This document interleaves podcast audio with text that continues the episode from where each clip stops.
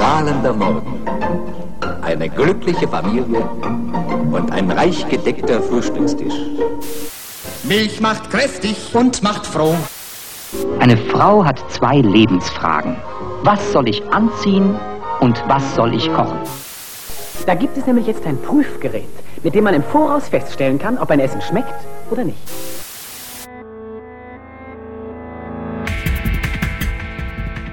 Aufgetischt. Die Werbelügen der Nahrungsmittelindustrie. In Zusammenarbeit mit abgespeist.de. Bertolli, Pesto Verde von Unilever.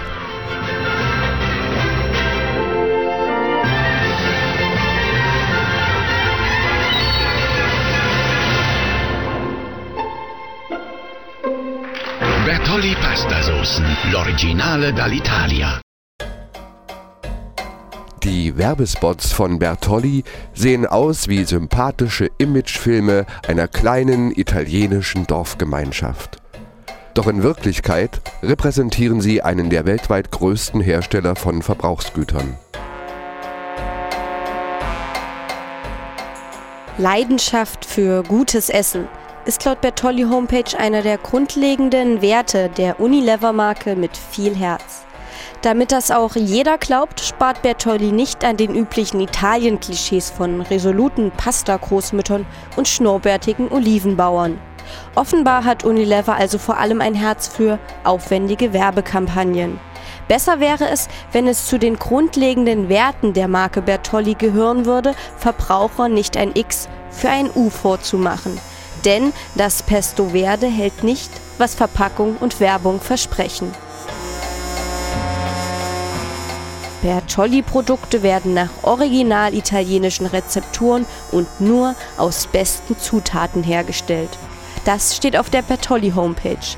Das Pesto Verde hat offenbar das berühmte Pesto alla Genovese zum Vorbild. Es wird traditionell aus Basilikum, Olivenöl, Parmesan, Pinienkern, Knoblauch und Salz hergestellt. Wer allerdings hinter Bertollis Pesto Verde ein Qualitätsprodukt nach Originalrezeptur erwartet, muss sich getäuscht fühlen. Der Käseanteil ist zu gering, Olivenöl und Pinienkerne sind nur in Alibi-Mengen enthalten. Dafür sind Kartoffelflocken, Aroma und ein Säurungsmittel zugesetzt. Sind das die besten Zutaten, die Bertolli zu bieten hat? Zwar steht auf der Packung deutlich Pinienkerne und an der Seite außerdem feinstes Olivenöl. Hauptsächlich verwendet Bertolli neben Basilikum jedoch nicht näher benanntes pflanzliches Öl und Cashewnüsse. Beides ist auf dem Weltmarkt billiger als Pinienkerne und Olivenöl zu haben. Die gibt Bertolli nur in homöopathischen Dosen von 2 oder 2,5 Prozent dazu. Offenbar, um damit werben zu können. Feinstes Olivenöl und Pinienkerne klingt schließlich hochwertiger und irgendwie auch originaler italienisch als schnödes Pflanzenöl und Cashewnüsse. Das ist zwar legal, aber trotzdem Verbrauchertäuschung. Denn hier wird eine Qualitätsstufe vorgetäuscht, die mit dem tatsächlichen Produkt nichts zu tun hat. Foodwatch-Expertin Anne Marquardt zu Bertolli Pesto Verde. Das Pesto von Bertolli, das wird so als Klassiker nach original italienischer Rezeptur beworben mit auf jeder Menge Italien Brimborium drumherum. Äh, und ganz besonders wird darauf hingewiesen, dass eben bestes Olivenöl und Pinienkerne enthalten seien. Tatsächlich enthält das Pesto aber nur etwa ein Fingerhut Olivenöl. Der Rest äh, ist undefiniertes pflanzliches Öl und ein Großteil der Pinienkerne sind durch Cashewnüsse ersetzt. Beides ist deutlich günstiger als das Original, also deutlich günstiger als Olivenöl und Pinienkerne, aber eben äh, ein Trick und eine Schwindelei, denn als Verbraucher erwartet man natürlich eben gerade diese äh, beworbenen Originalzutaten. Dazu kommt noch, dass das Ganze dann mit Aroma aufgepeppt wird. Also das hat mit ähm, Original- und Qualitätsprodukt äh, nichts zu tun, sondern das ist ganz einfach ein Schwindel.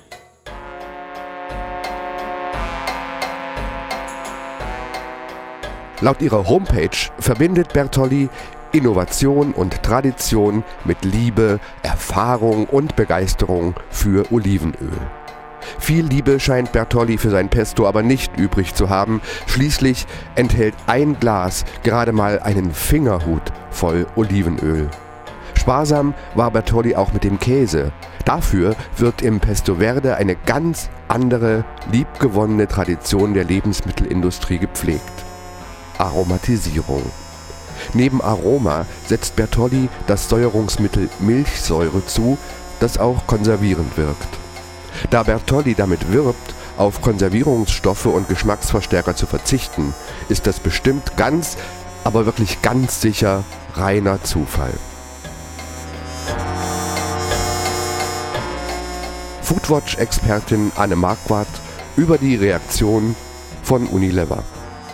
Unilever argumentiert, der deutsche Verbraucher erwartet das Pesto nicht anders, ähm, was heißen soll offensichtlich, ähm, dass äh, der deutsche Verbraucher an einen Geschmack gewöhnt sei äh, von Pesto, der also äh, sich eben unter anderem aus Pflanzenöl, aus Sonnenblumenöl und Cashewnüssen und nicht aus Pinienkern und Olivenöl zusammensetzt und es sei ohnehin zu teuer, nur Originalzutaten zu verwenden. Das ist natürlich absurd, weil äh, Unilever ja gerade bewirbt, dass Olivenöl und Pinienkerne drin sind. Und dann zu sagen, der deutsche Verbraucher erwartet es nicht anders, äh, das ist wie gesagt eine ganz absurde Argumentation. Wenn es so ist, dann muss man es raufschreiben und dann muss man das äh, Produkt auch ehrlich bewerben.